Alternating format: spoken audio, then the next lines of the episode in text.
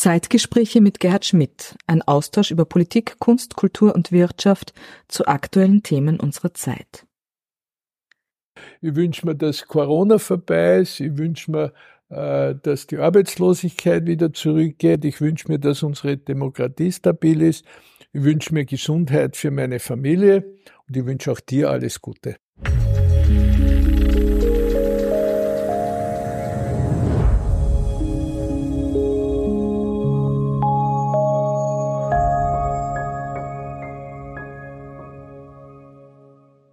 Meine sehr geehrten Damen und Herren, ich heiße Sie sehr herzlich willkommen zur heutigen Ausgabe unseres Blogs Zeitgespräche.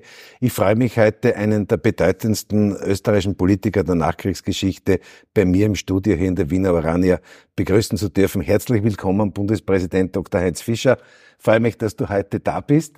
Äh, ich habe äh, deine Biografie ist ja ist ja praktisch immer gegenwärtig, aber was vielleicht eine eine Besonderheit in deiner Biografie ist, du bist der Präsident des Verbandes der österreichischen Volkshochschulen mhm. und der mhm. Volksbildung und wir sind hier in der Wiener Urania, dem Flaggschiff der der, der Volksbildung darf man vielleicht sagen, in Österreich oder in Wien jedenfalls ein ganz besonders historisches Haus. Bildung ist dir immer sehr wichtig gewesen. Ja, nicht nur mir ist Bildung wichtig, sondern sie ist für die Gesellschaft wichtig und für, sie ist für die Menschen wichtig und vor allem auch für den sozialen Ausgleich, weil Aufstiegschancen werden in besonderer Weise gefördert, wenn man Bildungschancen hat und wahrnehmen kann. Und äh, daher ist ja auch kein Zufall, dass äh, bei der Gründung der Republik vor 100 Jahren, wie die Demokratische Republik durchgesetzt werden konnte, gleichzeitig also dem Thema Bildung äh, ganz besondere Bedeutung zugemessen wurde. Eine Reihe von Persönlichkeiten von Otto Glöckl angefangen, ähm, haben sich dem Thema Bildung gewidmet. Die Volkshochschulen haben floriert, die äh, bekanntesten Persönlichkeiten haben in den Volkshochschulen unterrichtet und äh, daher habe ich mich gerne für diese Aufgabe zur Verfügung gestellt.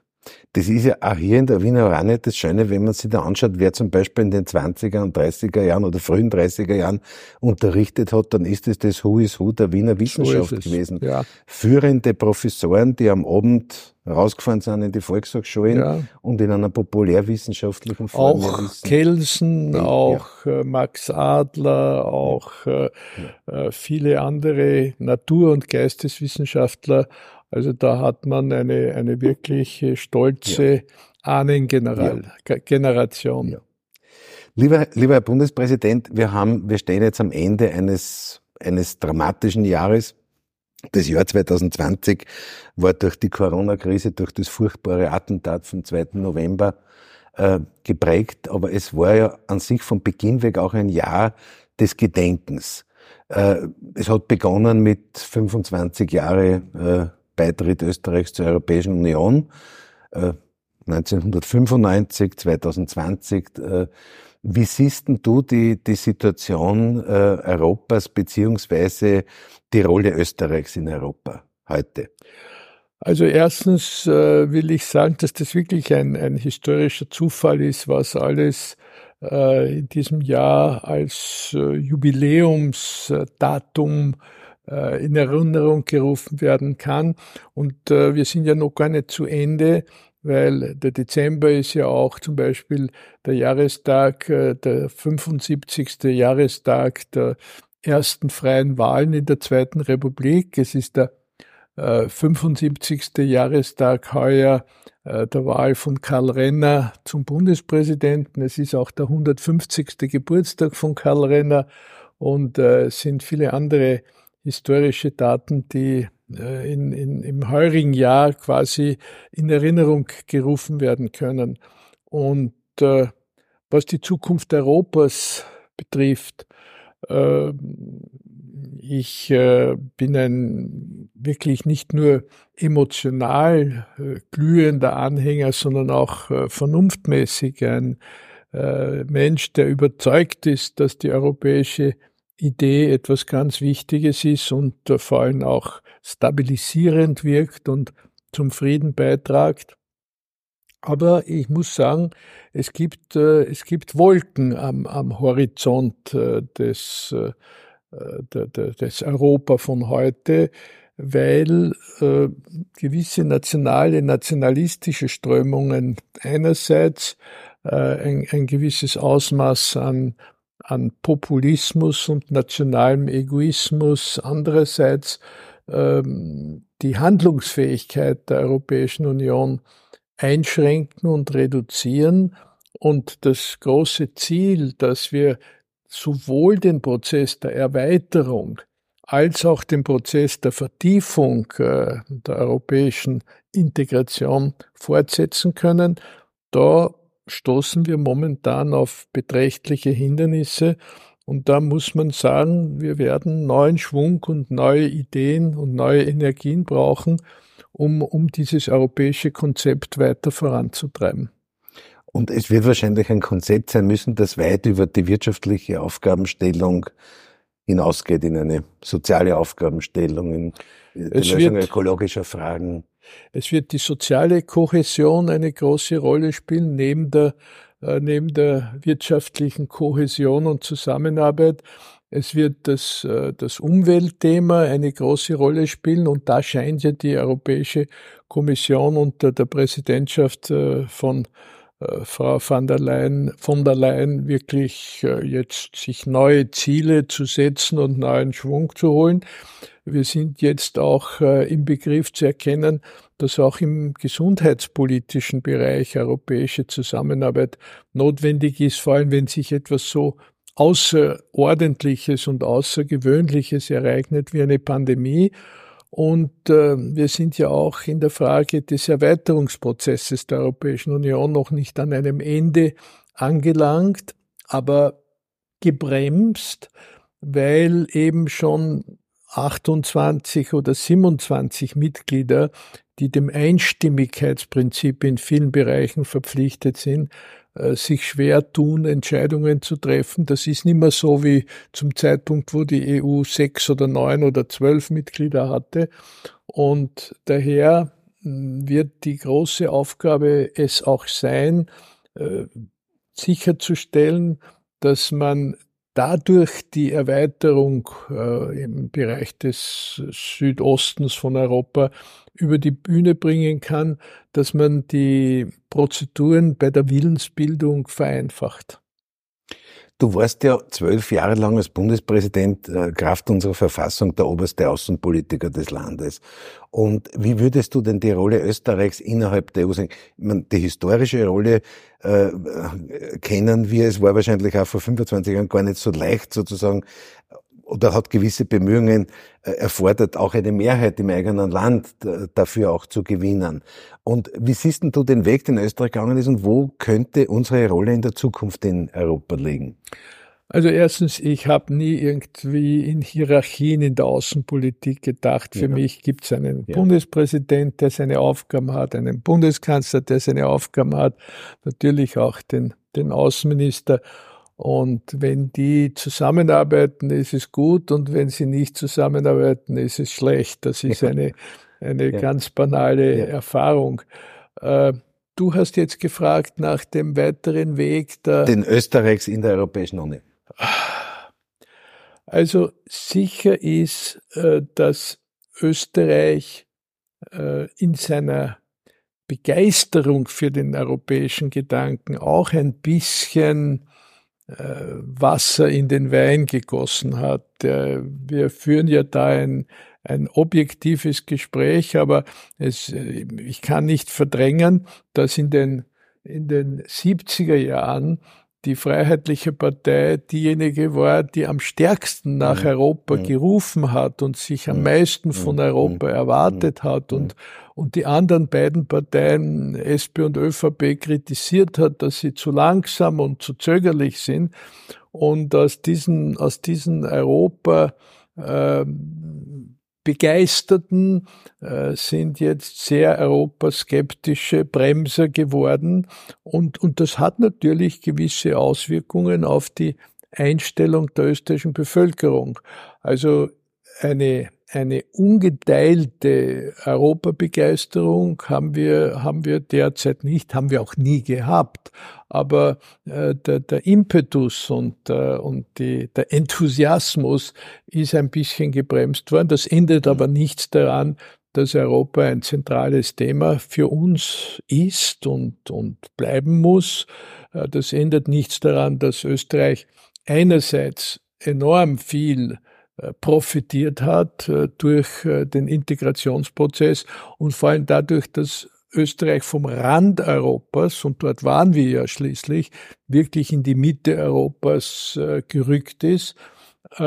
Andererseits Österreich auch ein, ein Land ist, das zu den Leistungen der Europäischen Union maßgeblich beitragt. Das heißt, wir sind ein Nettozahler und wir, ich bin nicht zufrieden, wenn ich ganz ehrlich sein darf, äh, mit der Flüchtlingspolitik. Ja. Äh, da, da ist meine, ähm, meine Emotion und mein Gefühl für, für Mitmenschlichkeit und, und dafür, dass man äh, Menschen, die sich in Flüchtlingslagern unter Anführungszeichen wie diesem griechischen ja. Lager befinden, dass wir doch da äh, Mitgefühl und, und Anteilnahme zeigen müssen. Das ist, das ist ein, ein, ein zutiefst menschliches Gefühl. Das ist kein, äh, nicht primär ein politisches Konzept, sondern eine, ein, ein menschliches Gefühl.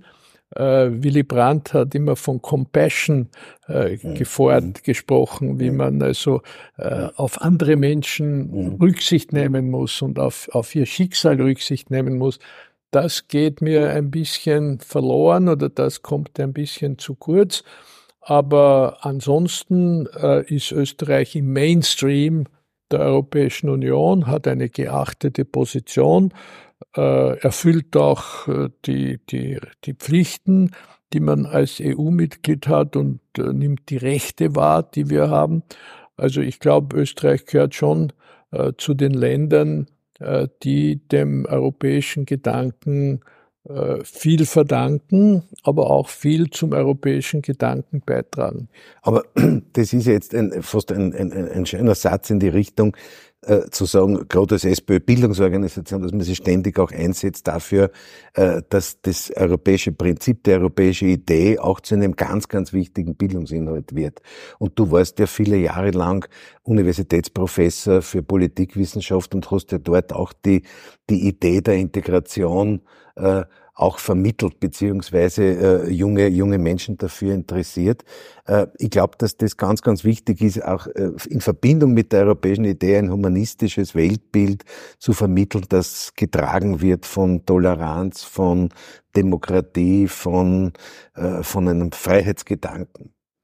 Ja, das humanistische Weltbild ist ja ein europäisches Weltbild und äh, das Wesen des Humanismus hat ja in, in Europa und im, im antiken Europa und das antike Europa hat ja teilweise sogar weitere Grenzen gehabt im Süden als das heutige Europa, nicht im Norden und nicht im Westen. Aber äh, das, was wir schon aus der Frühzeit der europäischen Idee und der europäischen Philosophie äh, mitgenommen hat, haben in das Europa von heute, äh, das ist jetzt in einer Zeit, wo, wo Technik und, und äh, Computer und, und äh, Modern Sciences eine besondere Rolle spielen, da ist das schon äh, als quasi Ergänzung oder als Ausgleich wichtig, auf hum humanen und humanistischen Grundwerten aufzubauen. Und äh, der Gedanke der sozialen Gerechtigkeit gehört ebenso dazu wie der Gedanke der Freiheit und der Meinungsfreiheit und des Pluralismus. Und äh, somit hat die europäische Idee ja weit zurückreichende Wurzeln und wurde dann von der Aufklärung transportiert und in Politik umgesetzt und spielt auch im heutigen politischen System eine wichtige Rolle und unterscheidet uns von manchen anderen politischen Systemen, äh, die auch erfolgreich sind, aber die diese Dimension hm. des äh, menschlichen Zusammenlebens vielleicht nicht so äh, stark verwurzelt haben, als das bei der europäischen Gedankenwelt der Fall ist. Aber die europäische Integration, die in den 40, späten 40er Jahren, 50er Jahren sich entwickelt hat, dann zu den entsprechenden Vertragswerken geführt hat, das war doch die Antwort auf die Katastrophe des Zweiten Weltkriegs und des Faschismus. Und wir haben gerade im heurigen Jahr auch den zweiten großen Gedenktag gehabt, 75 Jahre Zweite Republik. Äh, was, äh, was würdest du denn sozusagen als die, die wesentlichste, die Wesen, den Wesen, wesentlichsten Charakterzug oder den wesentlichsten Wegbeschreibung dieser Zweiten Republik betrachten? Du warst ja auch einer der Mitarchitekten der kreiskischen Reformpolitik der 70er Jahre. Also lass mal die, die, die, persönlich, äh, die persönlichen Rollen oder Nichtrollen aus dem Spiel. Ich finde es so interessant, dass es ja diese äh, intensive Diskussion über die Frage gibt, lernen die Menschen, lernen wir etwas aus der Geschichte? Und da gibt es zwei Lager. Die einen sagen, na, die Menschen lernen nie was aus der Geschichte werden, werden nie was lernen. Und die anderen ja. sagen, wir lernen sehr wohl aus der Geschichte. Die Ingeborg Bachmann, die ich hier oft zitiere, war da äh, in einer Mittelposition, in einer skeptischen. Die hat gesagt, die Geschichte lehrt, aber sie findet keine Schüler. Und ich glaube, das ist auch zu pessimistisch gesehen. Ich glaube, die, die Entwicklung, die Europa, und jetzt beschränken wir uns einmal auf Europa, nach 1945 genommen hat, ist nicht erklärbar ohne die Erkenntnis, dass man damals sehr wohl und sehr viel aus der Geschichte gelernt hat. Aus der Geschichte der 20er Jahre, der 30er Jahre und vor allem des Nationalsozialismus hat man gelernt und die Lehren waren, wir gründen die Vereinten Nationen zur globalen Zusammenarbeit, wir bemühen uns um eine europäische Zusammenarbeit. Da war zunächst der, der kommunistische Bereich noch davon ausgeschlossen, aber die Tatsache, dass Franzosen wie Monet und Deutsche wie Adenauer und später Brandt und Italiener wie Churchill und ähm, äh, pardon, Engländer wie Churchill und Italiener wie De Gasperi und äh, Belgier äh, wie der Paul-Henri Spark ja. äh, gemeinsam an diesem europäischen Projekt gearbeitet haben, zeigt, dass sie gemeinsam etwas aus, Europa, aus der Geschichte gelernt haben. Und äh, wir, wir müssen diese Lehren aus der Geschichte von, von Generation zu Generation weitertragen. Wir dürfen nicht zuschauen, dass die Generation unserer Väter oder Großväter etwas aus der Geschichte gelernt ja, hat ja. und auch Konsequenzen daraus ja, gezogen hat und ein, ein Europa aufgebaut hat, das eine Antwort auf Krieg und eine Antwort auf Nationalsozialismus und auch eine Antwort auf Stalinismus ist. Aber dann vergessen wir drauf oder dann, dann verschwindet das wieder hinter dem Horizont diese Erkenntnisse, die, die so gravierender Natur sind, die muss man von Generation zu Generation weitergeben, denn dann erreichen wir, dass die Lehren der Geschichte äh, nicht zeitlich begrenzt sind, sondern wirklich Wirksamkeit auf lange Zeit hinaus entfalten können. Ja, mit, mit allen äh, auch gesellschaftlichen Veränderungen, auch den, den, den, den ökologischen Veränderungen und Herausforderungen, die wir heute weltweit sehen. Klimawandel. Ja, natürlich gibt's heute Probleme, mhm. äh, die es vor 70, ja. 80 Jahren noch nicht gegeben hat. Aber auch auf die Lösung dieser Probleme kann man ja äh, Lehren aus der Geschichte mhm. anwenden. Also wie zum Beispiel, dass man eben mit Gewalt oder mit Diktatur mhm. oder mhm. mit, mit äh, dem bloßen Einsatz von Machtinstrumenten äh, solche Fragen nicht lösen kann, sondern dass man sie nur mit den Menschen mhm. und nicht gegen den Menschen mhm. und daher äh, möglichst auf einer demokratischen und aber dafür nachhaltigen Basis äh, in Angriff nehmen da soll. Da kommt der Bildungsvermittlung eine große Rolle ja. zu. Ja. Du hast ja, du hast ja äh, auch immer wieder versucht, und das ist da, äh, glaube ich, auch immer sehr gut gelungen, Intellektuelle, auch ganz unterschiedliche Intellektuelle, äh, zu, in, in gewisse Diskussionsprozesse hineinzubringen. Und ich habe geschaut, äh, eines der, der, der, der früheren Werke, die roten Markierungen aus dem Jahr 1980, äh, ist das in, das Hu, äh, Hu ist Hu der, der, der sozusagen fortschrittlichen Intellektuellen dieses Landes, äh, von Bruno Kreisky, Rupert Gmoser, äh, die Marina Fischer-Kowalski, der Günther Nenning, äh, auch Leute, die ein bisschen schwierigere Positionen vertreten haben, wie Norbert Leser, den Ewald Nowotny, Christian Broder, die Eva Kreisky und so weiter. Äh, du hast versucht, diese Leute auch so in Diskussionsprozesse zusammenzubringen äh, und auch gewisse Markierungen, so war ja auch der Titel damals sozusagen aufzuzeigen. Und das sollte man heute auch ein bisschen als Beispiel nehmen. Ja, ich, äh, ich glaube, dass geistige Energie auch eine Energie ist und dass von geistiger Energie auch sehr viel an, an, an Bewegung und an, an Effektivität letzten Endes äh, herauskommen kann und entstehen kann. Und äh, du hast das Beispiel der roten Markierungen erwähnt, aber zum Beispiel in dieser Zeit, damals in den 70er Jahren, haben wir auch äh, über Parteigrenzen hinweg äh, die Gesellschaft für Politikwissenschaften gegründet, die, die ja. versucht haben, Politik auch als Wissenschaftsthema ja. äh, zu verstehen. Und da war der Heinrich Neisser dabei und der, der Peter Gerlich und der Helmut Kramer und, und wie, wie die spätere Politologengeneration alle geheißen hat. Oder damals haben wir auch äh, Amnesty International gegründet, mhm, zum Beispiel mhm, als mhm. Menschenrechtsorganisation. Ich kann mich noch gut erinnern, da war, das war eine so illustre Runde wie der Kardinal König ja, war dabei, der Christian Broder war dabei, auch der Günther Nenning war dabei, der Heinz Fischer war dabei. Also es, aber, aber da muss man auch ehrlich sagen, es hat damals im, im, in, in den Nachwehen äh, der 68er Zeit wirklich einen Rückenwind für solche mhm. Probleme mhm. gegeben. Es war, mhm. es war Rückenwind. Es, man hat von modernen Kräften in der katholischen und protestantischen Kirche äh, über die Sozialdemokratie, äh, über auch äh, bürgerliche, intellektuelle Kreise hinweg nachgedacht über eine Gesellschaft der Zukunft, die gerecht ist, die human ist, die demokratisch ist, die pluralistisch ist.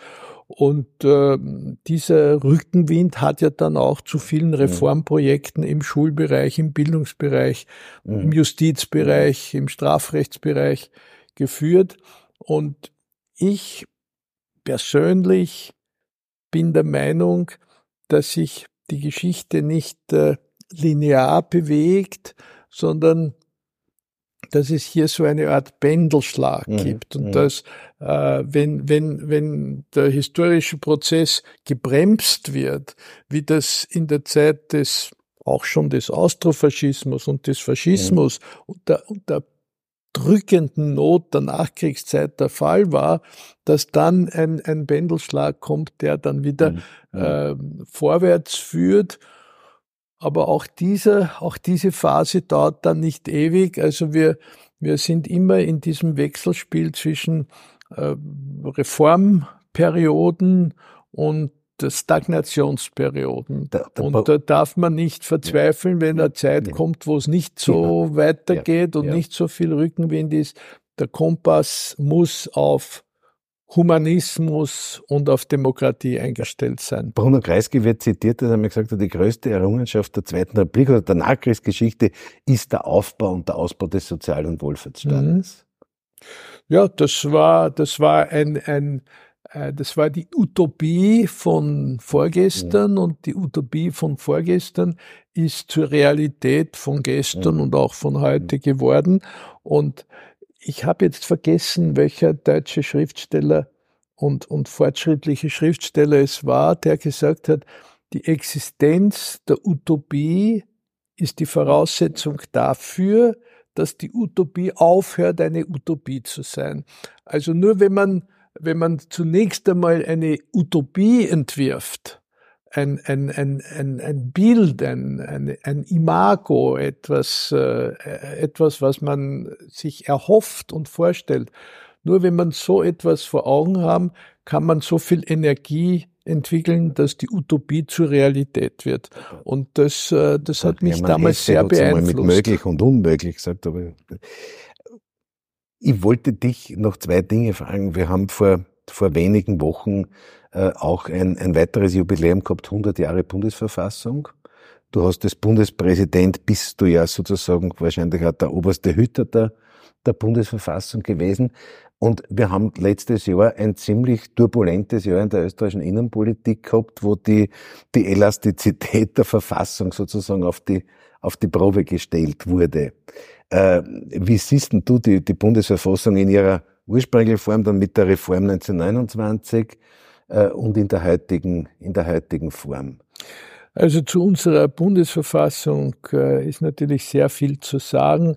Unlängst äh, ist ein, ein Buch von Professor Olechowski erschienen über, über Hans Kelsen und seine Rolle.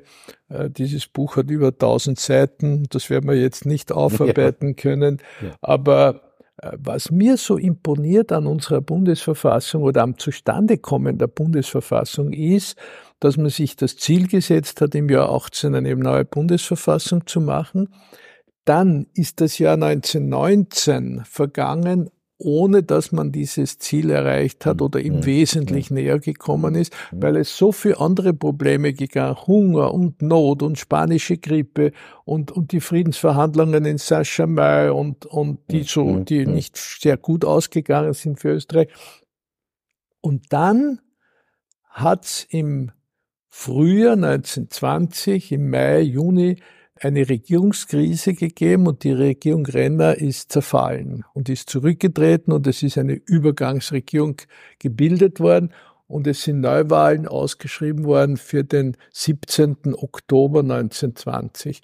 Und alle oder viele haben gefürchtet, damit ist das Ziel, äh, dass die konstituierende Nationalversammlung eine neue Verfassung schafft, unerreichbar geworden. Weil Regierungskrise im, im Juni und Neuwahlen im Oktober und dazwischen der Sommer, ja. äh, wo soll ja. da noch ein, ein Gras wachsen, ja. äh, nämlich ein Gras für eine neue Bundesverfassung. Und da haben sich die Parteien zusammengerauft, haben einen parlamentarischen Prozess vereinbart, einen Unterausschuss eingesetzt. Obmann war der Otto Bauer, sein Stellvertreter war der Ignaz Seipel und der juristische Berater war der Hans Kelsen und die haben ein Wunder vollbracht. Die haben in diesem Unterausschuss in harter Arbeit im Juli und August in vielen, vielen, vielen, vielen Sitzungen das, das Konzept einer Bundesverfassung erarbeitet, einhellig. Die Großdeutschen waren auch mhm. dabei und äh, da waren noch Lücken drinnen und da waren noch äh, umstrittene Punkte.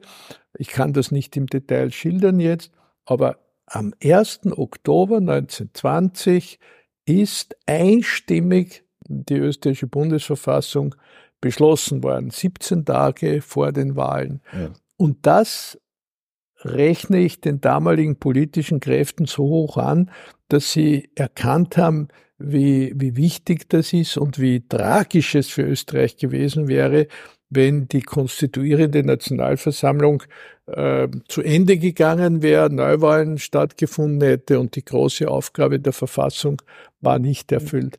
Also insofern imponiert mir die Art, wie die österreichische Bundesverfassung äh, zustande gekommen ist, sehr umso verantwortungsloser war, was dann nachher leider, leider, leider 1933, 1934 und in folgenden Jahren mit dieser Bundesverfassung gemacht wurde. Die, die sogenannte Dollfuß-Verfassung vom 1. Mai 1934 war eine österreichische Verfassung, in der das Wort Republik nicht vorgekommen ist, in der das Wort Demokratie nicht vorgekommen ist, in der das Wort Rechtsstaat nicht vorgekommen ist. Das war dann ein, ein schlimmer Sündenfall, der ja auch dann in eine große Katastrophe hineingeführt hat. Wenn wir jetzt bei 1919 und 1945 sind, sind diese beiden Jahreszahlen untrennbar mit der Person Karl Renner verbunden. Und wir werden in, in wenigen Tagen auch äh, Jubiläen äh, haben. Wir den, äh, äh den Geburtstag äh, des, den 150. Geburtstag des Karl Renner, den, äh, den, den 70. Todestag. Und Renner wird von manchen heute sozusagen wegen, wegen seiner Anschlussoption äh, kritisiert. Er ist bei beiden Republiken, erste, zweite Republik, in der ersten Stunde da gewesen. Wie siehst du die Person, Karl Renner? Also äh, für mich ist Karl Renner nicht ein Säulenheiliger, den ich heilig spreche und sage, äh, dass, er, dass er ein fehlerloses Idol ist. Der Karl Renner war ein, ein Mensch aus Fleisch und Blut. Äh, ich kenne seine Biografie ziemlich genau. Ich habe ja auch ein, ein Buch unter dem Titel Karl Renner, Porträt einer Evolution vor, glaube ich, 50 mhm. Jahren mhm. herausgebracht mit Rennerreden und Kommentierungen sein Lebenswerk ist großartig und die, die besten Zeitzeugen sind Leopold Fiegel und Adolf Scherf, mhm. die im, die im Jahr, äh, im, ja, ja, im, im Dezember 1950 zu seinem 80. Geburtstag ein Buch herausgegeben haben, gemeinsam und ein gemeinsames mhm. Vorwort geschrieben haben, Bundeskanzler und Vizekanzler, ÖVP-Chef und SPÖ-Chef und, und das Lebenswerk Renners uneingeschränkt gelobt haben. Das hat er sich verdient. Aber äh, wir dürfen auch nicht blind sein oder wir müssen redlich genug sein, auch Fehler, die Renner gemacht hat, äh, so stehen zu lassen oder, oder, oder ähm, in, in, in unsere Betrachtung mit einzubeziehen. Es war natürlich ein Fehler, dass er da am 4. März 1933 den Vorsitz als Präsident des Nationalrats zurückgelegt hat und damit die Chance eröffnet hat, dass eine parlamentsfeindliche und demokratiefeindliche Regierung gesagt hat, der Nationalrat hat sich selber ausgeschaltet. Und dann äh, war Renner äh, von Geburt an, würde ich fast sagen, aber jedenfalls von seiner, von seiner Erziehung oder von seinem Heranwachsen an, ein, ein Anhänger des Gedankens, dass ein, ein, groß, ein großes, ein großer Staat mit allen Deutschsprechenden in Europa eine gute Lösung wäre, also das, was man dann die großdeutsche Lösung genannt hat. Er war auch der Meinung, dass das aus seiner Sicht als Sozialdemokrat äh, eine, eine gute Lösung gewesen wäre, wenn Österreich und Deutschland äh, in einem gemeinsamen Staat sich zusammenfinden würde. Und diese Meinung ist ja im, im, Jahr 1918 von allen geteilt worden. Und es ist ja einstimmig die Republik als, als Deutsch-Österreich, Republik Deutsch-Österreich gegründet worden. Otto Bauer war der gleichen Meinung, Viktor ja, Adler war der ja, gleichen ja, Meinung. Nur äh, ist die Begeisterung für den, für den Anschluss in weiterer Folge immer geringer geworden und äh, die Sozialdemokratie hatte ja sogar einen Anschlussparagraphen in ihrem Parteiprogramm, mhm. mhm. den sie mhm. dann nach dem Machtantritt mhm. Hitlers mhm. eliminiert haben. Und Renner hat in einem Interview mit, äh, mit einer Wiener Zeitung äh, erklärt, dass er für den Anschluss stimmen wird, wenn er auch nicht einverstanden ist mit den Umständen, unter denen er zustande gekommen ist. Aber er hat Zeit seines Lebens, vor allem auch bei den Friedensverhandlungen in Saint-Germain, äh, den Anschlussgedanken äh, vertreten und dazu bekennt er sich. Und es ist ja interessant oder kein Paradoxon oder auch nicht, dass zur gleichen Zeit wo Renner dieses Interview gegeben hat, die österreichische Bischofskonferenz eine ja. Empfehlung gegeben hat, in der, in die von den Kanzeln der Kirchen verlesen wurde ja. und in der sie auch ja. für ein Jahr beim Anschluss eingetreten sind. Also, so sehr ich sage, das war ein Fehler, so sehr sage ich dazu, Renner war nicht der Einzige, der diesen Fehler gemacht hat. Es ist, wie gesagt, da ist eine erstaunliche zeitliche Parallelität zwischen dem damaligen Karl Renner und der damaligen Bischofskonferenz. Und mir wäre es lieber, der Renner hätte diese Anschlussempfehlung nicht gegeben. Aber äh, sie ist ein Faktum. Äh, sie freut mich nicht, aber sie ändert nichts an dem an den großartigen Leistungen, die Renner sowohl nach dem Ersten als auch nach dem Zweiten Weltkrieg vollbracht hat. Lieber Herr Bundespräsident, ich danke dir sehr herzlich für das Gespräch. Darf ich dich zum Abschluss noch fragen, äh, was wünschst du dir für 2021? Da wünsche ich mir viel, nämlich äh, ich wünsche mir, dass Corona vorbei ist, ich wünsche mir, äh, dass die Arbeitslosigkeit wieder zurückgeht, ich wünsche mir, dass unsere Demokratie stabil ist, ich wünsche mir Gesundheit für meine Familie und ich wünsche auch dir alles Gute. Das ist ganz lieb und vielleicht wünschen wir uns gemeinsam, dass Rapid den 33. Meistertitel schafft. Also während wir das Gespräch führen, wärmen sich die gerade aus ja, ja. für das Europa-Cup-Match gegen einen norwegischen Fußballclub. Aber in dem Zeitpunkt, wo das Gespräch äh, an unsere Zuseherinnen geht, ist das schon ist Schnee das von gestern. Die wissen es schon. Lieber Herr Bundespräsident, ich habe zum Abschluss äh, SPÖ-Hitzing, mein Wahlkreis, du kennst es ja sehr gut. Äh, wir haben, wir produzieren am Dach oben gemeinsam mit, äh, glaube ich, 600.000 äh, Bienen und einem tollen Imker ähm, Blütenhonig, und zwar genfrei zertifizierten, biozertifizierten Biohonig. Und das soll auch dir viel und uns allen viel ein Symbol der Kraft sein. Und ich darf dir das sehr, sehr herzlich geben und Gut. mich ganz, ganz aufrichtig für deine Zeit das bedanken. Das übernehme ich als früherer Präsident der Naturfreunde. Jawohl. Das freut mich natürlich.